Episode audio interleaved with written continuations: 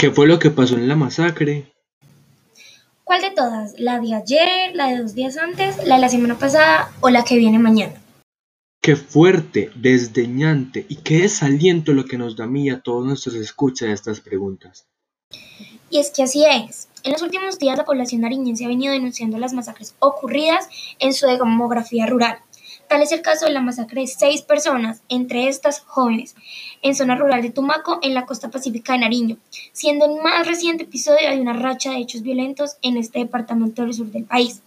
También, el sábado 15 de agosto, en una finca del municipio de Samaniego, ocho jóvenes que partían en una reunión social fueron asesinados por hombres de un grupo armado ilegal.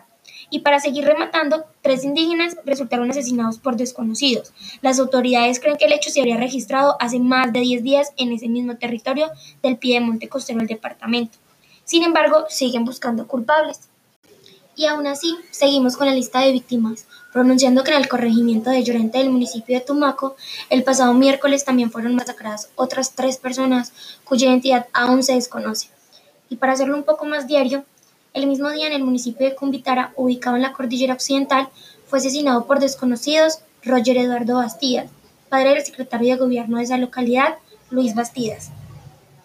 La verdad, la verdad es un poco fuerte todas estas muertes que en el rango de tan solo una semana ya arroja cuatro masacres con un total de 20 muertos en los municipios de Samaniego, Ricaurte y Tumaco. ¿Hasta cuándo, Colombia? ¿Hasta cuándo?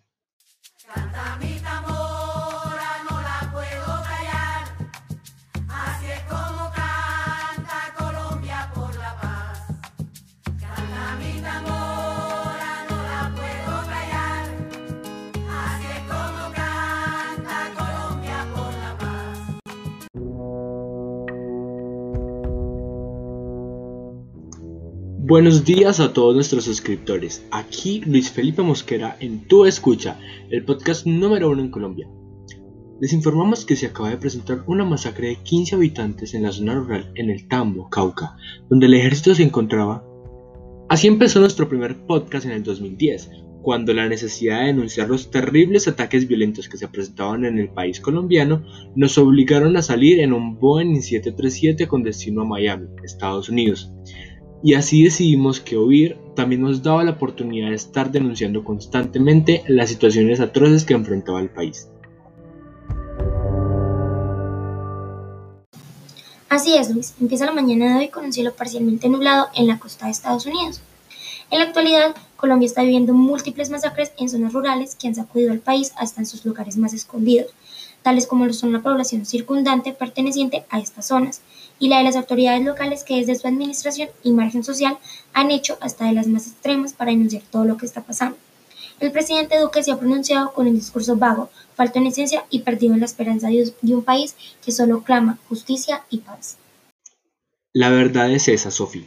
En los últimos años la violencia se ha estado incrementando en gran medida. Tal fue el cambio desde las medidas tomadas tras el Tratado de Paz con la guerrilla de las FARC en 2012, durante el gobierno del entonces presidente Juan Manuel Santos Calderón, que muchas cosas tomaron un rumbo distinto. Pero, ¿y la violencia? Esa parece que nunca hubiese terminado.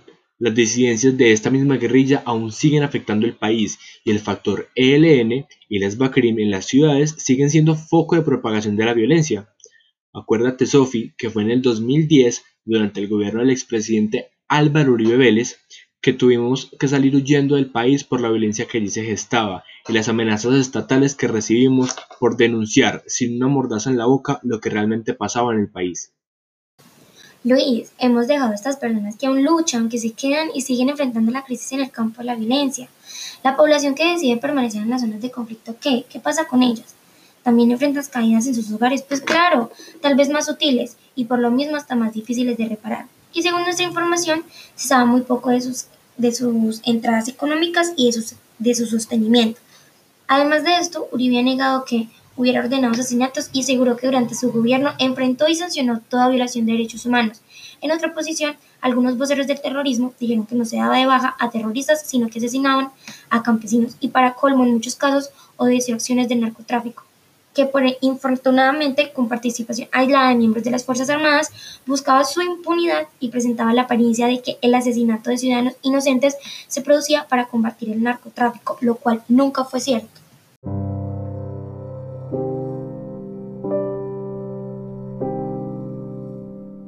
16 de febrero del 2000. Masacre del Salado, ordenada por Jorge 40, quien durante el proceso de justicia y paz dijo que fueron órdenes de Carlos Castaño, máximo comandante de las AUC, Autodefensas Unidas de Colombia, y respaldada por Salvatore Mancuso, jefe del bloque Catatumbo. Como sabe Sofi, Mancuso está extraditado en Estados Unidos y al parecer, según la Cancillería, estaría siendo extraditado nuevamente hacia el país colombiano. Además, la de Rodrigo Mercado Pelufo, alias Cadena, jefe del bloque Héroes de los Montes de María. De la masacre también se acusa el entonces capitán de corbeta de la Armada Héctor Martín Pita Vázquez. Esta masacre dejó decapitaciones y violaciones de un número aún sin determinar de campesinos indefensos. La masacre provocó el desplazamiento de al menos 280 personas, entre hombres, mujeres y niños. Parece ser esta la masacre que relata Evelio Rosero en Los Ejércitos, publicada en 2006. Ningún hombre es tan tonto como para desear la guerra y no la paz, pues en la paz los hijos llevan a sus padres a la tumba, en la guerra son los padres quienes llevan a los hijos a la tumba. Herodoto de Alicarnaso. Dicho esto, la violencia claramente se ve asociada con la pobreza, o así lo interpreto yo después de leer la obra Los ejércitos que bien mencionas. Y no lo digo porque está especificado en algún lugar, esto se ve. Por ejemplo, las zonas rurales o del campo son las más vulnerables y son a estas personas a las cuales les toca vivir con más frecuencia estos ataques. También el conflicto armado que se vive en el país hace más de 50 años puede ser parcialmente responsable del desempeño insuficiente de Colombia cuando se compara con sus vecinos. Yo tengo una opinión un poco más diferente. Para mí, Evelio nos muestra cómo es que el colombiano de andanza termina involucrado en la violencia y por consiguiente los actos criminales en el marco de su situación económica. Sin descartar, claro está, a los criminales de cuello blanco, estos que en las Cortes, en el Congreso y en el Palacio de Nariño comandan la misma realización de la violencia. Bien dice mi padre que a ningún, a ningún gobierno le puede faltar la guerra, el narcotráfico y la política, tanta razón en una oración que sin duda alguna es el día a día de un colombiano del común. Pero, ¿cómo llegamos a esto? La respuesta es casi elemental y se ha mantenido sobre la mesa todo el tiempo. El poder. Esta insaciable capacidad de influencia que mueve masas y permite, entre muchas cosas, la segregación del pueblo y en el caso de los ejércitos, las personas con bajos recursos económicos anterior dicho, está más que claro que son las personas de las zonas rurales las que viven estas masacres, en carne y hueso, y de la forma que el autor Evelio Rosero en el libro nos muestra la vivencia que tiene Ismael al ver todas las consecuencias de lo que es la guerra, el conflicto armado, al ver todo esto ahí en sus narices y como lo dice el libro, parece que la guerra viviera en su propia casa, cada vez siendo más desgarrador. En la mayoría, o diría que en todos los casos, la guerrilla ataca las zonas más vulnerables, robando todo lo que tienen y ocasionando muertes poco a poco, generando así más pobreza. O cuando hemos visto que la guerrilla o las Fuerzas Armadas se metieron en la ciudad o en una zona élite. Nunca.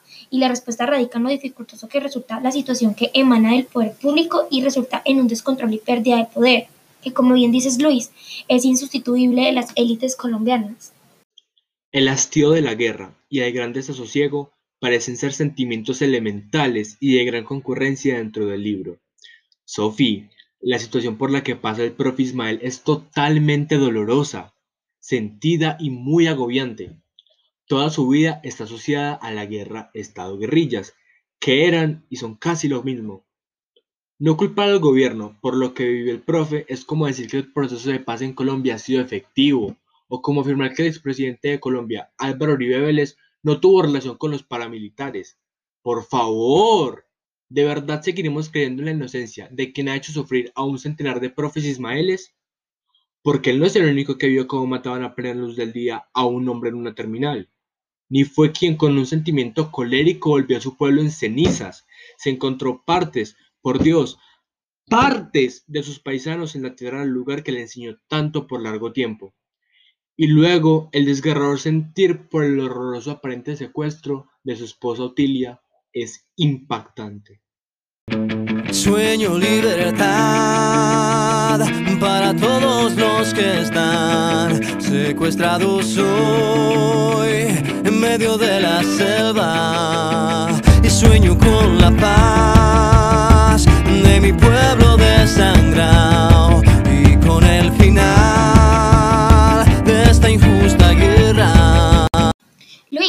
es que es verdad lo que dices y te apoyo en todo el sentido de la palabra con tu opinión es que el gobierno es el culpable literalmente de todo lo que está pasando en nuestro país. Porque claro, como ellos viven dependiendo de lo que les da el Estado, en cambio los pobres, ¿qué?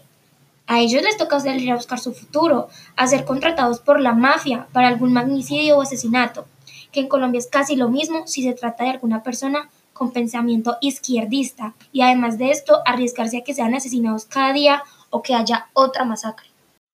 A pesar de nuestras diferencias, Tal es la conclusión que llegamos: la población de bajos recursos en el país resulta siendo, en la mayoría de los casos, la más afectada por la violencia comandada desde las altas esferas, siendo el ejemplo en los ejércitos del joven en el terminal matando vilmente a un hombre a plena luz del día, con pantalón deshilachado, descalzo y sin camisa, uno de ellos, seguramente pagado por la mafia o el mismo Estado. Ismael sufre mucho, así como el campesino que ve el día a día, y no tiene nada más que una asada y una pala, que lleva marchando con él a mucho honor.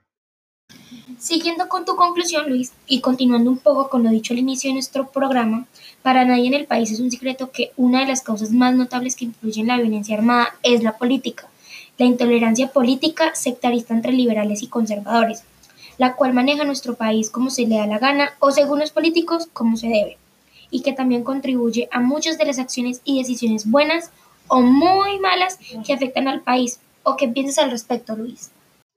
En esto me encuentro totalmente de acuerdo, no solo con la afirmación, sino también con el argumento, pues es esto lo que emplea un vasto papel y un movimiento de masas que de una u otra manera producen problemáticas en el país y generan, entre otras, situaciones agravantes y peyorativas que desvían al colombiano en el desdén de su martillo y en ocasiones del poderío incesante proveniente del gobierno estatal, departamental y municipal que le rija en su condición de colombiano.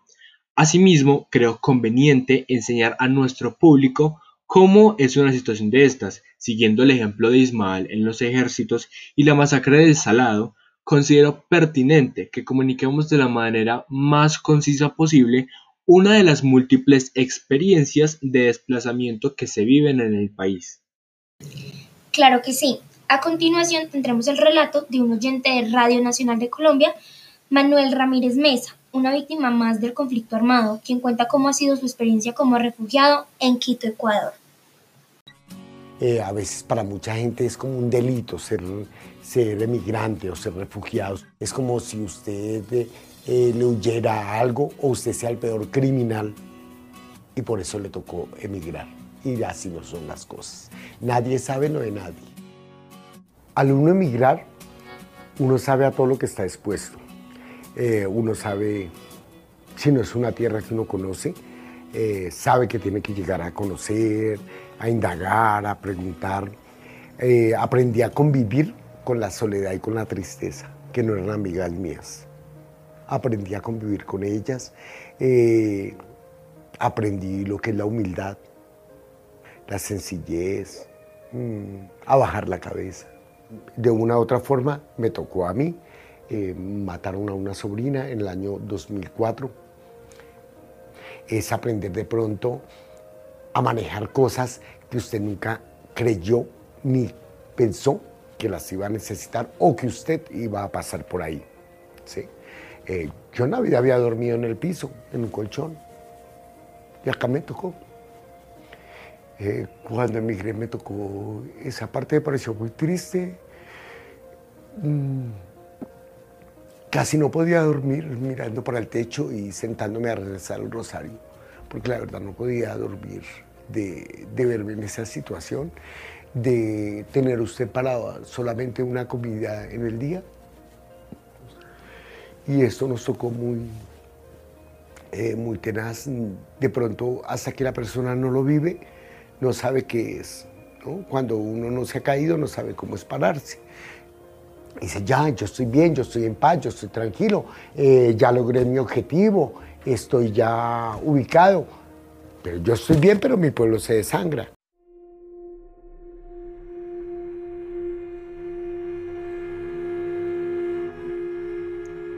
No es malo emigrar ni refugiarse, lo que es malo es ser víctima del conflicto armado en Colombia. La historia de Manuel es una de tantas que han sufrido todos nuestros paisanos allá en Colombia, que con sangre han tenido que dejar sueños, esperanzas, ilusiones, familia, amor y fortaleza por culpa del conflicto que los azota. Sin duda alguna, su testimonio resulta desgarrador y agobiante, tal como lo es el de Ismael y su experiencia en San José, como el feo César de los años llevando la carga en tener algo de esperanza por el colombiano. Violencia, maldita violencia, porque te empeñas en teñir de sangre la tierra de Dios. ¿Por qué no dejas que en el campo nazca nueva floración? Violencia, ¿por qué no permites que reine la paz? Que reine el amor, que puedan los niños dormir en sus cunas sonriendo de amor.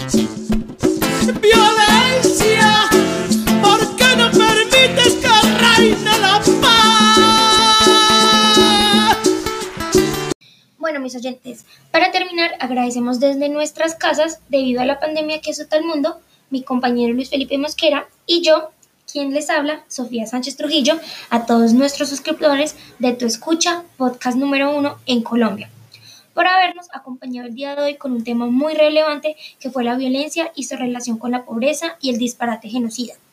Por último, terminamos con una frase del abogado, político y activista indio Mahatma Gandhi, la violencia crea más problemas sociales que los que resuelve. Bueno, y muchas gracias por estar en el día de hoy escuchando nuestra programación. Esperamos que si van a salir usen tapabocas y chaleco antibalas. Muchas gracias. A continuación los dejamos con una canción del cantautor colombiano Andrés Cepeda. Esperamos les gusten. Feliz resto de día. Sí, con mis vecinos, cuando hablar era un peligro, 73. Y crecí mirando un cielo que ya no parece eterno, ni con hierbas ni con